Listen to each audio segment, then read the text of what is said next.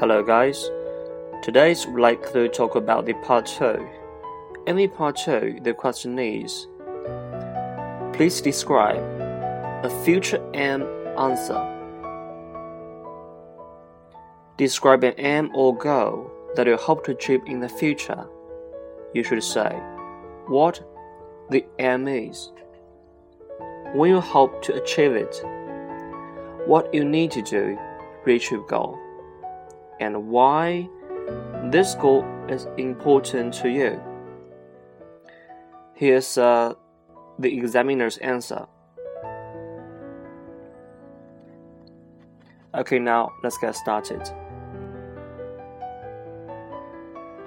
I'm going to describe a future aim of mine, which is to write a book.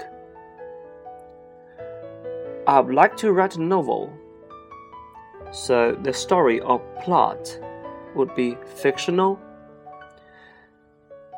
but it would uh, probably be influenced by some of my own experiences, ideas, and views. Unfortunately, I have no idea where to start or my novel would be about. So I can't imagine achieving this end until later in my life. Maybe it will be something that I would like to do as a hobby when I retire. Or I might suddenly be inspired to start writing much sooner. It's just a vague objective at the moment.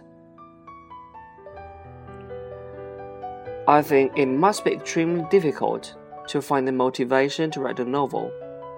So, more than anything, I would need time, commitment, and passion to keep working until I finished. I would probably need to set a goal of writing for a certain amount of time each day.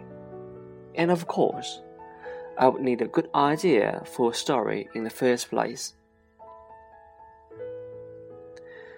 The goal interests me because I have always wondered how people manage to create a work of fiction from nothing. I have always wondered whether I could do the thing and whether I would be capable of bringing a story of life. I've always enjoyed reading and I like to follow in the footsteps of my favorite authors.